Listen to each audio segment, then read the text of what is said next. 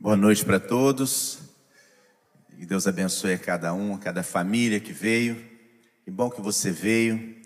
E Deus que conhece cada um de nós, é que tem condições de suprir as nossas necessidades, corresponder às nossas expectativas, segundo a sua própria vontade, né? Eu convido vocês a abrirem a Bíblia no livro de Ruth, capítulo 1. Ruth, capítulo 1. Vamos ler a partir do versículo 1 até o versículo 22.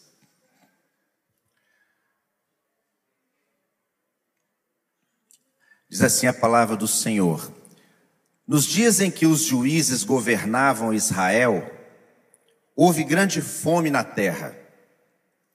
Por isso, um homem deixou seu lar em Belém de Judá e foi morar na terra de Moabe levando consigo esposa e dois filhos. O homem se chamava Elimeleque e a esposa Noemi. Os filhos se chamavam Malom e Quilion. Eram efrateus de Belém de Judá. Quando chegaram a Moabe, estabeleceram-se ali. Elimeleque morreu e Noemi ficou com os dois filhos. Eles se casaram com mulheres moabitas que se chamavam Ruth e Orfa. Cerca de dez anos depois, Malom e Quilion também morreram. Noemi ficou sozinha, sem os dois filhos e sem o marido. Noemi soube em Moabe que o Senhor havia abençoado o seu povo, dando-lhe boas colheitas. Então Noemi e suas noras se prepararam para deixar Moabe. Obrigado. Ela partiu com suas noras do lugar onde havia morado e seguiram para a terra de Judá. A certa altura, porém, Noemi disse às noras: Voltem para a casa de suas mães, que o Senhor as recompense pelo amor que demonstraram por seus maridos e por mim que o Senhor as abençoe com a segurança de um novo casamento. Então deu-lhes um beijo de despedida e as três começaram a chorar em alta voz. Não, disseram elas, queremos ir com você para o seu povo. Noemi, porém, respondeu: Voltem, minhas filhas, por que vocês viriam comigo? Acaso eu ainda poderia dar à luz outros filhos que cresceriam e se tornariam seus maridos? Não, minhas filhas, voltem, pois sou velha demais para me casar outra vez. E mesmo que fosse possível eu me casar esta noite e ter filhos, o que aconteceria então? Vocês esperariam que eles crescessem, deixando assim de se casarem com outro homem? Claro que não, minhas filhas. Essa situação é muito mais amarga para mim do que para vocês, pois o próprio Senhor está contra mim. Então choraram juntas mais uma vez. Orfa se despediu de sua sogra com um beijo, mas Ruth se apegou firmemente a Noemi. Olhe, sua cunhada voltou para o povo e para os deuses dela, disse Noemi a Ruth. Você deveria fazer o mesmo. Ruth respondeu: Não insista comigo para deixá-la e voltar. Aonde você for, irei. Aonde você viver, lá viverei. Seu povo será o meu povo, e seu Deus, o meu Deus. Onde você morrer, ali morrerei e serei sepultada. Que o Senhor me castigue severamente se eu permitir que qualquer coisa, a não ser a morte, nos separe. Quando Noemi viu que Ruth estava decidida a ir com ela, não insistiu mais.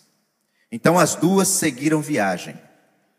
Quando chegaram a Belém, toda a cidade se agitou por causa delas. Será que é mesmo Noemi? perguntaram as mulheres. Não me chamem Noemi, respondeu ela Chamem-me de Mara, pois todo o Todo-Poderoso tornou minha vida muito amarga. Cheia eu parti, mas o Senhor me trouxe de volta vazia. Por que me chamar de Noemi se o Senhor me fez sofrer e se o Todo-Poderoso trouxe calamidade sobre mim? Assim Noemi voltou de Moabe acompanhada de sua nora Ruth, a jovem moabita. Elas chegaram a Belém quando começava a colheita da cevada. Que o Senhor nos abençoe e nos ajude a compreender Sua palavra. Irmãos, hoje é primeiro de maio, né? O que, que se comemora no dia primeiro de maio? Dia do trabalho, né? Mas é o primeiro dia de um mês também muito importante para as famílias. Normalmente no mês de maio é, se dedica a pensar nas famílias. Muitas igrejas estão, a partir de hoje, fazendo uma série de, de trabalhos, conferências, pregações, encontros, para refletir sobre a importância da família, para preservar os valores para a família colocados pelo Senhor. E quando eu estava essa semana pensando, orando, estudando para essa mensagem de hoje, Deus colocou no meu coração pensar sobre, sobre a família. E hoje de manhã, mais uma vez, já pela segunda lição da escola dominical, pensando sobre as provações pelas quais passamos, com base no que Pedro escreveu na sua, na sua carta, sua primeira carta que nós estamos estudando. Hoje o irmão Walter trouxe para nós lições tremendas sobre as provações, como passar por elas, né? colocando para nós que é uma possibilidade passarmos pelas provações, mas que há a necessidade de passarmos por elas, porque elas nos aperfeiçoam, mas que existe uma felicidade, né? De passarmos pelas provações, nós temos que nos sentir, inclusive, privilegiados por isso, que sermos provados com a presença do Senhor é muito bom. E essa história narrada aqui no livro de Ruth, especialmente nesse primeiro capítulo, é a história de uma família que passou por muitas provações. E eu queria hoje, à luz desse texto, tão conhecido e tão amado, né? Aliás, uma das, das histórias românticas mais conhecidas da Bíblia, recitadas nos casamentos, quando a noiva recita para o noivo, normalmente, essa palavra, que, por ironia do destino, como muitas noras e sogras, infelizmente, não se dão bem, é uma nora que recita para sua sogra: Aonde você for, eu irei. Onde você morrer, eu morrerei. O seu Deus será o meu Deus. Que lição tremenda de relacionamento entre nora e sogra. Que lição tremenda entre dependência do Senhor e de, do impacto que uma pessoa produz na vida da outra. Mas eu queria pensar hoje à noite com vocês e fazer algumas reflexões sobre as decisões que nós tomamos na vida e o impacto dessas decisões na vida dos outros, especialmente na vida da nossa família. Nós estamos diante aqui de uma história de um homem, um pai de família que tomou uma decisão. E o que aconteceu a partir da decisão que ele tomou foi só problema, foi só trauma, foi só tragédia, foi só tristeza ao ponto daquela mulher falar o seguinte: me chamem de Mara. Eu estou amarga, amargurada. Deus se voltou contra mim. Não há razão nenhuma para alegria. Então, é uma história que faz a gente pensar muito sobre as decisões que a gente toma na vida. E nesse mês de maio, especialmente, nós devemos pensar sobre a família sob essa ótica. Especialmente nós, maridos, pais de família. Quais as decisões que nós estamos tomando e qual é o impacto delas na vida da nossa família? O que está acontecendo com a minha esposa, com os meus filhos, a partir das decisões que eu tomo, da conduta que eu levo, de como eu enxergo a vida e de como eu conduzo a minha vida? Essa, na minha opinião, nesse primeiro capítulo, é a grande lição que salta aos olhos. A gente é muito levado a pensar na história de Ruth, né? mas eu olho para esse texto, olhando para esse homem, Elimelec, e aprendendo com ele, e aprendendo nas decisões que ele tomou, na decisão que ele tomou, que eu preciso pensar muito seriamente nas decisões que eu tomo como pai de família. A primeira coisa que eu queria pensar, refletir com vocês, que as decisões que tomamos na vida podem representar falta de dependência de Deus. O texto é muito claro dizendo que houve fome na terra. Essa família morava em Belém de Judá. E Belém significa casa de pão. E diz o texto que houve fome na terra. Então Elimeleque toma uma decisão. Mulher, arruma as coisas, pega os meninos e vão embora. À primeira vista, qual homem, qual pai de família, diante de uma situação de fome, de necessidade, de escassez, falta de dinheiro, de trabalho, de recurso, não tomaria uma decisão dessa? Quantos de nós não já tomou uma decisão dessa? De mudar radicalmente de cidade, de lugar, de emprego, de vida, para prover recursos para sua família. É uma decisão legítima. Legítima. Aliás, pensarmos o contrário, um homem que diante de uma situação ruim da sua família, os filhos passando fome, a mulher precisando de coisas, não tendo, não tendo provisão, fica apático, inerte, sem fazer nada, nós olharíamos para esse homem e dizer, peraí, que homem é esse?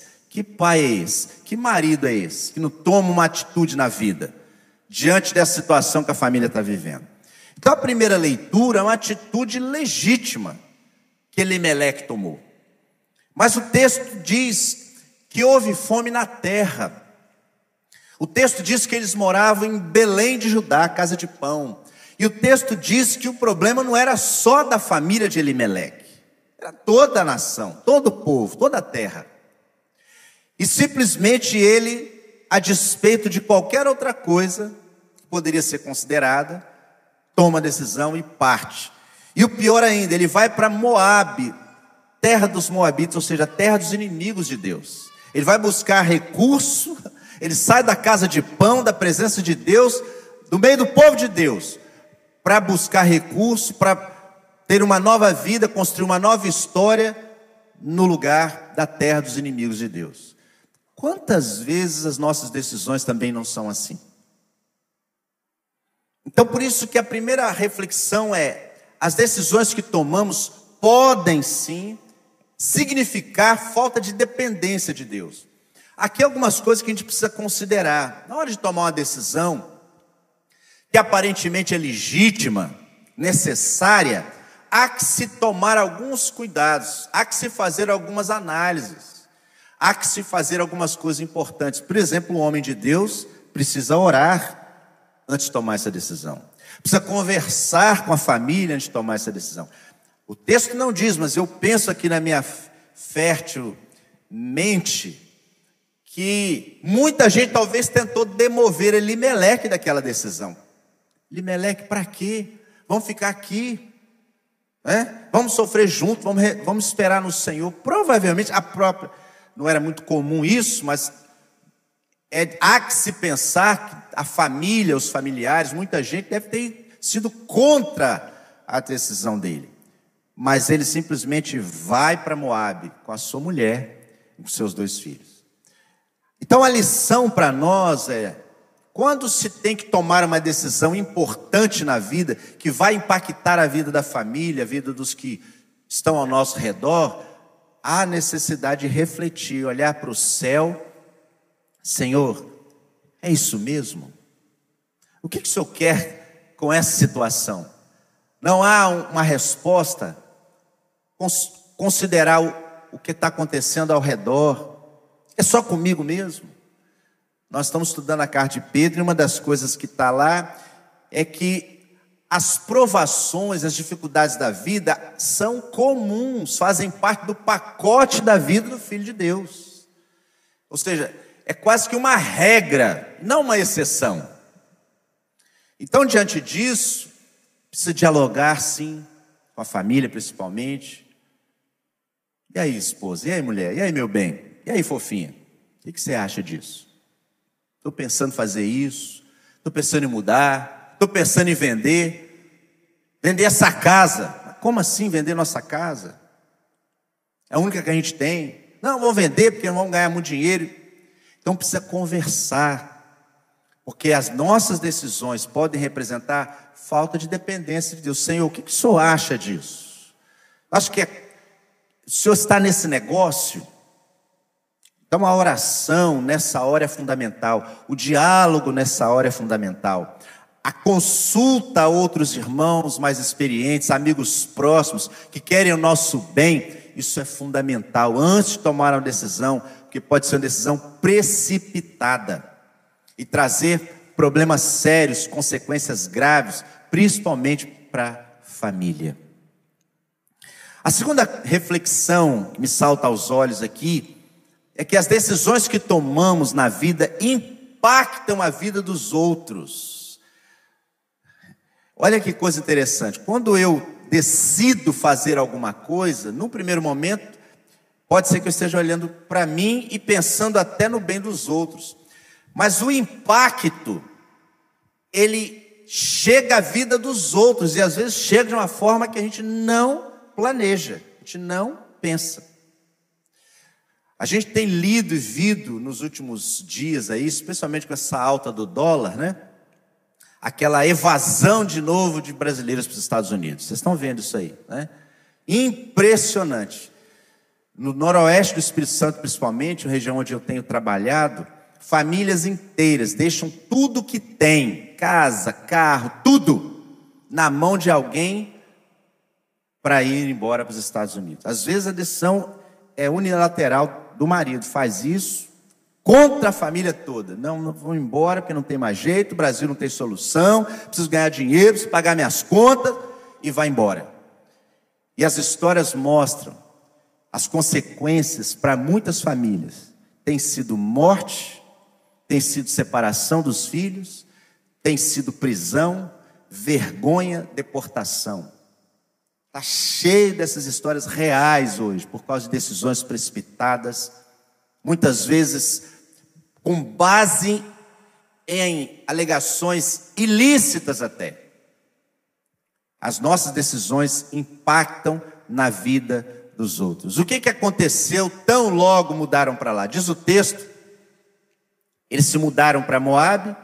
O versículo 3 diz assim: Elimeleque morreu. Eu tenho certeza que a morte não estava na agenda daquele homem. Eu tenho certeza que a lista dele, na lista dele, na, na agenda dele, na pauta dele, que estava lá era um sonho de construir um, um, um, uma nova carreira, de adquirir bens, de prover coisas para sua família. Ele não contava que ia morrer no meio do caminho, durante essa trajetória. E sabe, irmãos, nesses dois anos principalmente, eu tenho pensado muito sobre isso. A gente não coloca a morte na pauta do dia. Ninguém está preparado para isso. Ninguém pensa que pode morrer amanhã. E quando a gente toma uma decisão, principalmente uma decisão de longo prazo, não estou aqui, pelo amor de Deus, pregando o caos, porque você tem que então eu vou comprar meu caixão, como muita gente faz, né? Chega a esse extremo, né? Compra o caixão, deixa tudo pronto que eu posso ir amanhã. Estou dizendo que tem que ser assim. Eu estou dizendo que a morte é uma realidade e precisa ser considerada. E se eu for embora amanhã, se você for embora amanhã, como é que vão ficar os seus? Diante da decisão que você tomou. Elimeleque não colocou na pauta que ele iria morrer e deixar a mulher viúva. Não, tem certeza que não. Mas diz o texto que ele morreu. E ela ficou sozinha com os dois filhos. Dá para imaginar? A história de Noemi, irmãos, se você olhar para essa história nos detalhes, você chora. Você fala, meu Deus do céu, que que é isso que aconteceu com essa mulher? Na verdade, a história do livro de Ruth, na minha opinião, é a história de Noemi. O forte desse livro, claro que a mudança que aconteceu na, na vida de Ruth é o ponto central, mostrando o amor de Deus para com todas as pessoas, mas, na minha opinião, personagem impactante desse livro, inclusive para a vida de Ruth, por isso que eu estou apontando esse, esse tópico, é uma mulher chamada Noemi. Que mulher! Que mulher! As decisões que tomamos impactam na vida dos outros. O homem morreu, a mulher ficou viúva. Um pai de família que decide mudar, a mulher fica viúva. A morte não estava na agenda. E mais, diz o texto, que depois que ela ficou viúva, os dois filhos se casaram com mulheres moabitas, Ruth e Orfa, que para ela foi uma outra perda, foi um outro problema. Ela sai da terra de Deus para a terra dos inimigos de Deus, e o que acontece com seus filhos? Se casam com mulheres daquela terra. Era uma ordem explícita de Deus para que isso não acontecesse.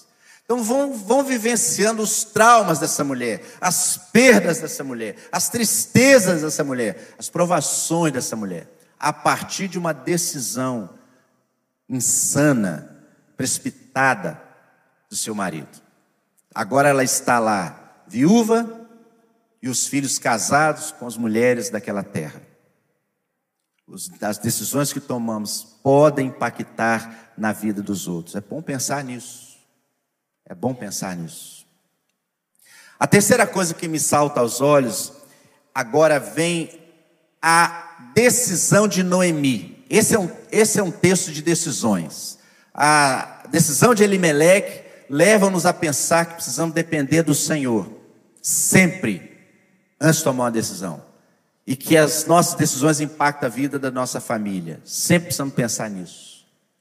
Muito bem, agora entra em cena a Noemi. Diz o texto no versículo 6 que ela soube que em Moabe, ela soube em Moabe que o Senhor havia abençoado seu povo. Chegaram as notícias lá. Ó, Deus abençoou o povo lá em Belém, lá em Judá. A, a lavoura está produzindo, agora tem pão, a fome acabou. Ela ficou sabendo disso. E agora entra a difícil decisão de voltar. Porque reconhecer o erro, voltar atrás, reconhecer que errou, que deu tudo errado, não é um negócio fácil. Não é um negócio fácil. Ainda usando essas, essas experiências dos que estão fora do, do país, eu ouvi de uma família exatamente isso. Júlio, ele não voltou ainda, porque para ele é difícil reconhecer que errou. Ele não tem dinheiro para voltar. Por isso que ele não voltou. Nós já tentamos trazê-lo, mas ele não tem coragem de chegar aqui e reconhecer diante de toda a família que a decisão foi errada. Reconhecer o erro e voltar atrás não é fácil. Mas eu aprendo com Noemi que ela faz exatamente isso, e isso às vezes é necessário na nossa vida. Eu errei. E agora ela está sem o marido, sem os filhos que morreram, só com as, as noras que eram daquela terra. E ela soube que o Senhor havia abençoado seu povo. A difícil decisão de voltar pode representar dependência de Deus. Agora eu aprendo com Noemi. Eu vou depender do Senhor. Não vou errar de novo. Não vou ser orgulhosa. Não vou ser vaidosa. Porque muitas vezes o que acontece? A gente erra, quebra a cara, dá tudo errado, mas não dá o braço a torcer por orgulho, né, por vaidade. Está claro, límpido na nossa frente. E muitas vezes Deus se dignando a abençoar novamente. Está aqui a nova chance, oportunidade. Eu digo não. Por vaidade, por orgulho. Noemi diz: Eu vou voltar para a casa de pão. Porque lá está o meu Senhor, lá está a minha terra, lá está o meu povo, lá está o meu chão. E é para lá que eu vou voltar. Não importa como, Vou voltar viúva, vou voltar sem filhos, vou voltar sem nada, mas eu vou voltar. Como é difícil às vezes a gente reconhecer o erro e voltar atrás. É ou não é? Mas às vezes isso é necessário. Porque voltar pode representar depender do Senhor. Ele olhou para o céu, falou: "O Senhor abençoa a minha terra, e é para lá que eu vou". Talvez eu esteja falando hoje à noite para pessoas que precisam reconhecer alguns erros que cometeram na vida. E precisam ter a humildade de dizer: eu errei, eu vou voltar atrás, vou fazer tudo diferente. Esse que eu aprendo com Noemi aqui. Eu vou voltar. Eu vou deixar esse lugar, eu vou deixar essa terra dos inimigos, eu vou deixar essa situação, esse ambiente que não tem nada de Deus, e vou voltar para a presença de Deus. Vou voltar para a casa de pão. Eu vou voltar para Belém de Judá. Por onde você tem andado? Por quais caminhos você tem andado? Pelas decisões que você tem tomado? Será que não está na hora de voltar? Na nossa vida diária, na nossa carreira, será que não está na hora de recuar, reconhecer que errou e voltar?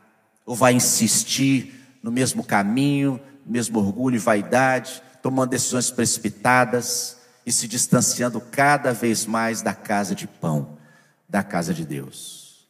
Voltar significa depender de Deus, reconhecer que errou. Não é fácil. Por quê? Tem que enfrentar a vergonha. Imagina a volta, a chegada de Noemi lá em Belém, daqui a pouco a gente vai ler, foi um negócio assim difícil demais. Então eu sei que é difícil né, voltar. Domingo passado nós ouvimos aqui pelo GES a pregação da das parábolas, né? E uma delas a parábola do filho pródigo. Ele tomou uma decisão, saiu de casa. Ah, me dá o que é meu, eu vou embora. Decisão precipitada. Orgulhoso, vaidoso, mas chegou um dia, teve que se quebrantar. Eu vou voltar. Vou voltar. Não tem mais jeito caminho que eu fiz foi todo errado, vou fazer o caminho de volta. Tem muita gente precisando fazer o caminho de volta. Tem muita gente precisando sair de Moab e voltar para Belém. Sair da distanciamento de Deus, voltar à presença de Deus. E sabe uma coisa interessante nesse texto? Que na casa de pão pode faltar pão. Foi o que aconteceu lá. Faltou pão na casa de pão. Pode acontecer. Deus permite isso conosco. Talvez você está passando por isso. Está na presença de Deus, está na casa de pão, mas está faltando pão. Qual é a lição que a gente aprende? Ficar na casa de pão.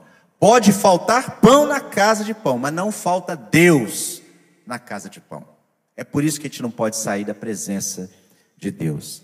A difícil decisão de voltar pode representar depender de Deus.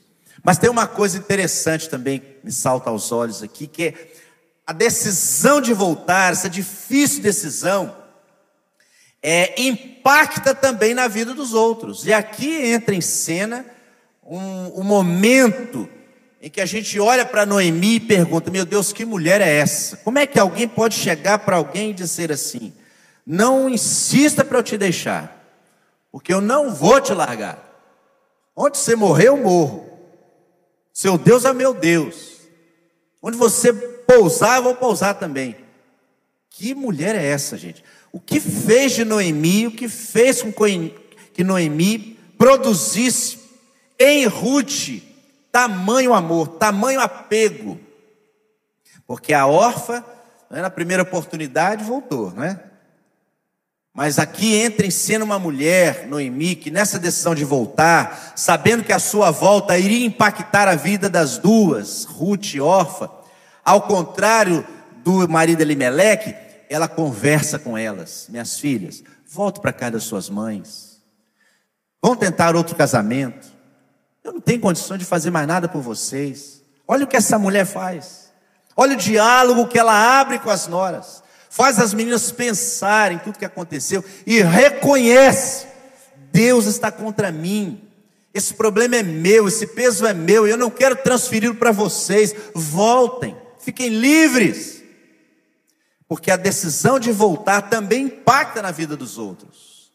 E impactou principalmente, positivamente, na vida de uma menina chamada Ruth, ao ponto dela fazer a declamação mais linda da palavra de Deus, de amor a alguém. Agora, eu fico pensando, por que que Ruth falou essas coisas? O que que fez com que ela se apegasse tanto a essa mulher? Que não tinha mais nada a lhe oferecer que, como ela mesma disse, eu já estou velha, tem nem condição de eu casar e ter filhos para te dar um outro, né, um outro, um outro marido. Não, não tem mais nada. Eu estou velha, mas ela não saiu. Sabe qual é a lição que eu aprendo? Que quando eu reconheço, quando eu decido voltar, dependendo de Deus, isso também impacta positivamente na vida do outro. Ruth olhou para Noemi e falou: Quero ser exatamente igual a essa mulher. Que testemunho, né? Que testemunho. Eu quero o Deus dessa mulher, porque uma mulher que vem para essa terra distante e que, sem ter marido, sem ter filhos, sem ter nada, envergonhada, resolve voltar à presença do seu Deus, é esse Deus que eu quero, porque eu não tenho dúvidas que esse é o Deus que eu preciso para a minha vida. E a partir daquele momento, Ruth muda a história da sua vida, a história dela é mudada, transformada, a partir do impacto de Noemi na vida dela. E aqui uma palavra muito especial para as mulheres de Deus aqui hoje, mães, avós, sogras, a sua decisão, a sua conduta, a sua relação com Deus pode impactar positivamente a vida das meninas, suas filhas, suas noras, suas sobrinhas, suas netas, as filhas das suas amigas. A forma como você se relaciona com Deus, como você reconhece os erros, como você decide recuar e voltar, quando você abandona o orgulho e se, se coloca humildemente na presença do Senhor as meninas vão olhar e vão dizer: Eu quero esse Deus, eu quero essa vida, eu quero estar do seu lado. Que impacto positivo a decisão de Noemi produziu na vida de Ruth. As nossas famílias precisam disso, de gente que impacta positivamente, de gente humilde, de gente que não tem vergonha de dizer: Eu errei, Deus está me castigando, então eu vou voltar para lá, para a presença desse Deus. As famílias precisam de gente assim, e não de gente orgulhosa, e não de homens prepotentes, maridos arrogantes, que decidem unilateralmente, sem consultar a família, sem consultar a Deus, e não estão nem aí o que vai acontecer com a mulher e com os filhos. Mas aí entra em cena uma mulher que depois que perde tudo, fala: Eu tenho meu Deus, eu vou voltar para o meu Deus. Vocês ficam livres e isso impacta a vida de Ruth. A difícil decisão de voltar impacta na vida dos outros. E último lugar, eu queria pensar sobre a decisão de voltar para a terra de Deus, contribui para a mudança na vida de alguém. A partir de, desse ponto começa uma história linda, história de Ruth. E sabe, eu fico pensando, irmãos, como tem pessoas hoje precisando ter a vida transformada, como foi Ruth, como teve Ruth.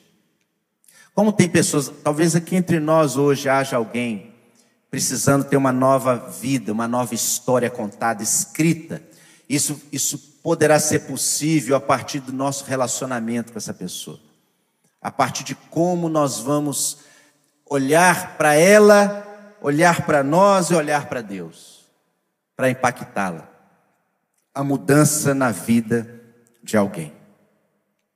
Nós precisamos pensar, as nossas decisões impactam na vida das pessoas. Como é que elas estão reagindo? Como é que elas estão vivendo? Como é que as pessoas estão respondendo a partir da nossa vida, das nossas decisões, daquilo que a gente faz, para onde a gente vai, de onde a gente volta? Como é que as pessoas estão reagindo? Como é que elas olham para nós e dizem acerca do nosso Deus? Estão fazendo a, a declaração de Ruth ou estão querendo se afastar cada vez mais? Estão querendo ficar do nosso lado ou estão querendo se afastar de nós? Ruth, eh, Noemi me ensina que um bom sintoma do meu relacionamento com Deus, se ele está bom, se está ruim, é o quanto as pessoas querem ficar perto de mim. Se as pessoas querem se aproximar de mim, se, eu, se a minha presença faz bem, é porque de alguma forma eu estou me relacionando bem com Deus. Mas se as pessoas estão se afastando de mim, não querem ficar junto de mim, se eu não estou impactando positivamente a vida delas, eu preciso repensar também a minha relação com Deus. Porque a forma como eu vivo, as decisões que eu tomo, como eu conduzo a minha vida, no ir e no vir, impacta a vida dos outros. Se eu sou como Elimeleque, as tragédias podem vir. Se eu sou como Noemi, a mudança na vida de alguém pode acontecer. Como é que você está decidindo as grandes questões da vida? Como é que você está reagindo diante das provações da vida? Agora, olha o que, que acontece quando Ruth resolve ficar. Noemi, então, vendo que não tinha jeito, as duas voltam. E aí elas chegam, diz o texto lá no versículo 19. Então as duas seguiram viagem. Quando chegaram a Belém, toda a cidade se agitou por causa delas. Gente, para um pouco, imagina a cena. Para um pouco, imagina a cena. Noemi tinha saído com Elimeleque, os dois filhos, e foram embora. Depois de algum tempo, chega Noemi sozinha com a sua nora, ela e, e Ruth. E aí a cidade toda parou, se agitou por causa delas e perguntavam: será esta mesmo Noemi? Alguém tem gente que nem acreditava, né? Mas Noemi de volta? É ela não, não é possível. É Noemi que está voltando. Ah, mas cadê Elimeleque? Ah, tá sabendo? Não, morreu. Mas cadê Malon e Quilion? Morreram também. É Noemi mesmo? É Noemi. Será mesmo Noemi? Perguntaram as mulheres. Sabe que quando a gente decide voltar, tem gente que nem vai acreditar. Quando a gente resolve voltar, reconhecer o erro, talvez muitas pessoas vão dizer: não, não é possível. Não, não, será mesmo? Será? Isso pode acontecer. E aí, Noemi, ao invés de assumir uma postura arrogante e dar algumas desculpas que muita gente dá é, é ganhei um dinheirinho lá, tá tudo bem, voltei, né? Vou passar umas férias aqui em Belém, mas deixei uma casa boa lá em Moab, depois eu volto. Não deu desculpas, não. Não inventou mentiras, não. Ela disse a verdade. Eu não sou digna nem de ser chamada de Noemi, que significa ditosa, mas me chamem de Mara. Mudem meu nome. Mara significa amarga. Deus me castigou.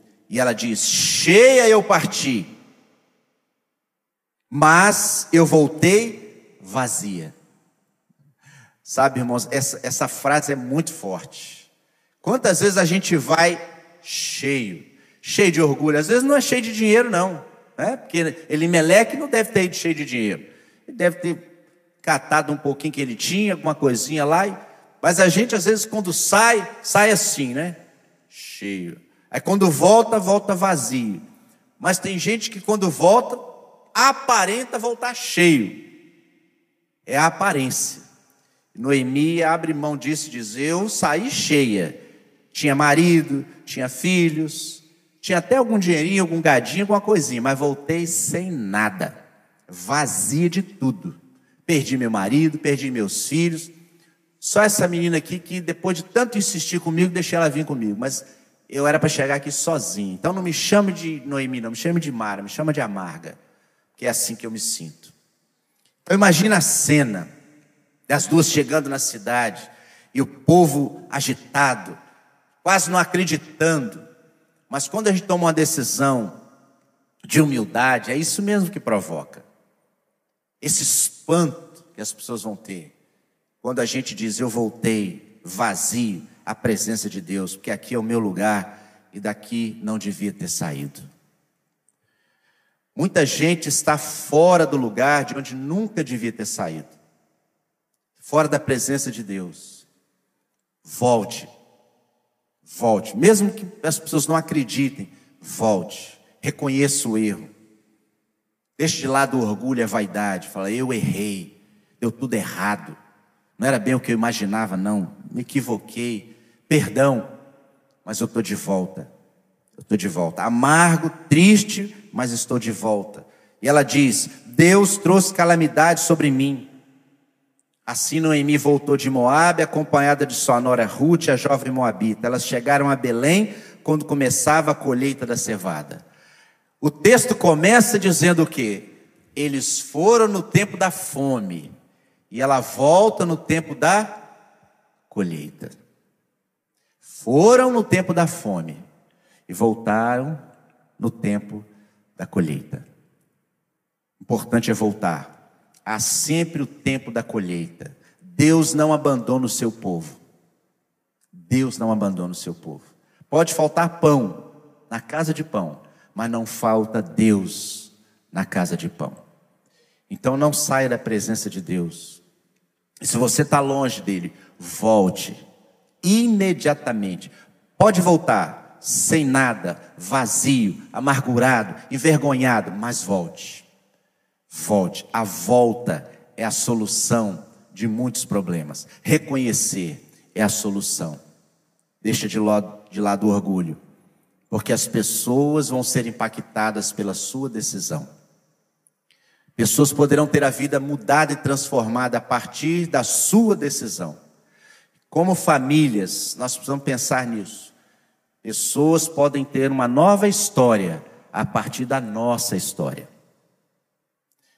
Pessoas podem ter a vida transformada a partir da forma como me relaciono com Deus, mesmo no meio das provações. Então, Noemi é uma mulher para a qual nós devemos olhar, gente, eu não tenho direito de reclamar diante da história dessa mulher, mas ela conseguiu mudar a vida de uma jovem, ela conseguiu voltar e reconhecer que a saída para Moabe foi equivocada.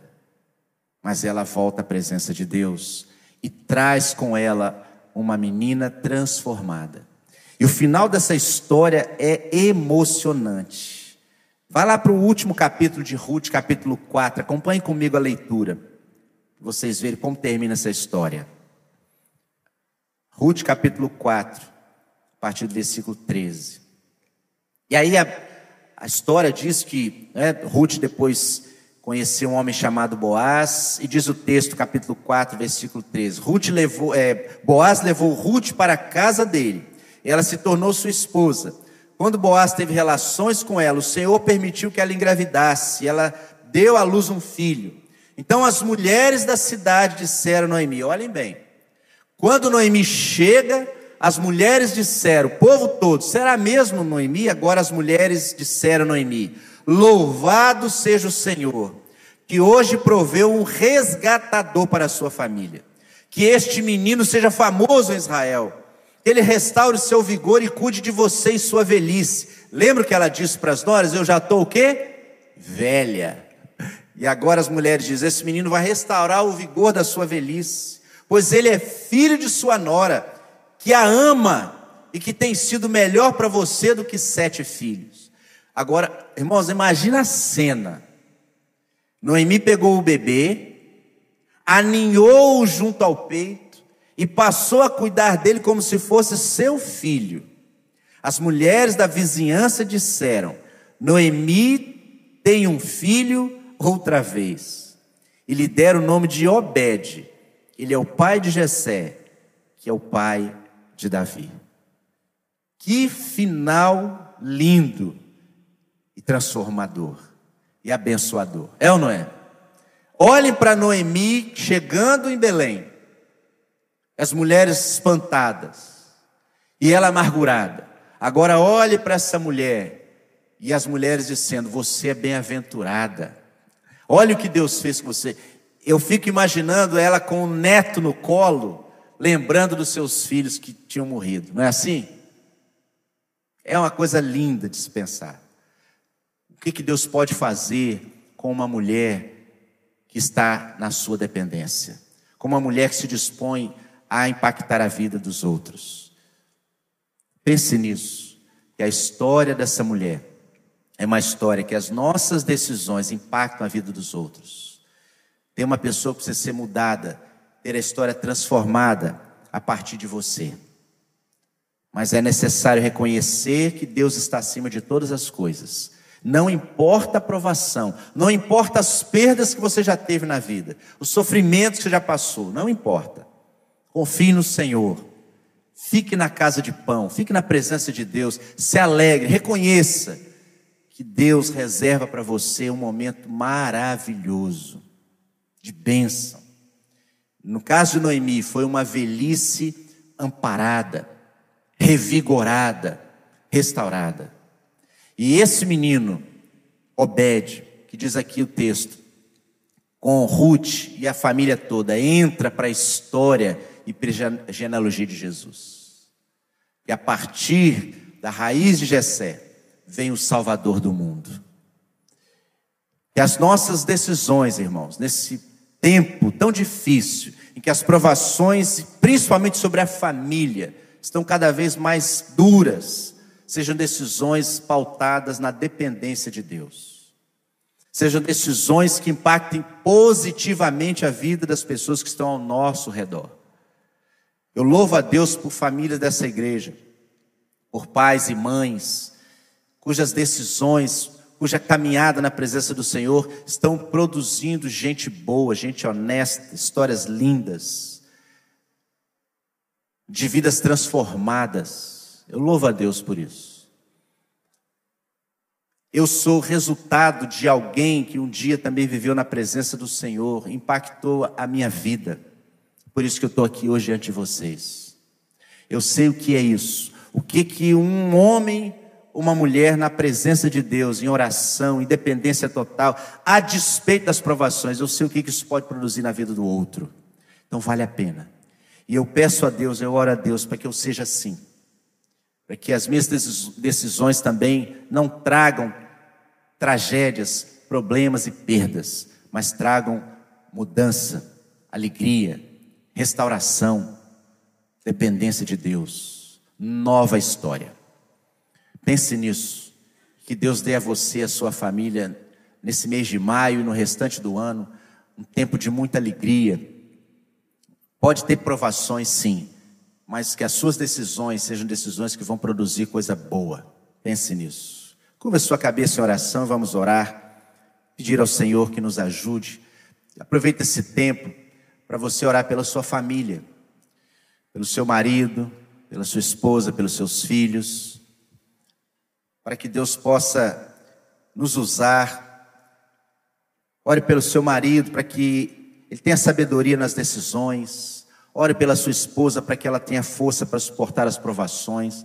Ore pelos seus filhos para que também sejam impactados positivamente pela sua conduta, pela sua vida, pelas decisões que você toma. E eu tenho certeza que assim Deus vai abençoar a nossa família. Pai, nós queremos agradecer ao Senhor por esse tempo tão precioso aqui, pela oportunidade que temos de, à luz da tua palavra, de histórias do passado reais, aprendermos lições para a nossa vida hoje. Obrigado, Senhor, porque o Senhor está conosco e nós queremos pedir perdão, porque muitas vezes nós saímos da tua presença, nós tomamos decisões precipitadas, nós somos orgulhosos, confiamos na nossa autossuficiência, na nossa capacidade de realizar, de construir, de resolver problemas. Mas aprendemos hoje com essa história que só o Senhor tem a solução para os nossos problemas. Então ajuda-nos a sermos dependentes do Senhor. Ajuda-nos a termos a humildade de reconhecer quando erramos e voltar. Ajuda-nos a impactar a vida dos outros. E se alguém nessa noite, Pai, ouviu essa mensagem, essa história, se identificou com ela e precisa voltar, precisa reconhecer o erro que cometeu, que haja uma, uma volta, uma mudança hoje aqui. Que haja uma decisão sincera no coração de alguém hoje aqui, de voltar, de recuar, de voltar à tua presença, fazer do jeito certo seja como marido, esposa, filhos, como pessoas individuais, qualquer um de nós, que o Senhor nos ajude a tomarmos a decisão correta. É a oração que fazemos no nome de Jesus. Amém.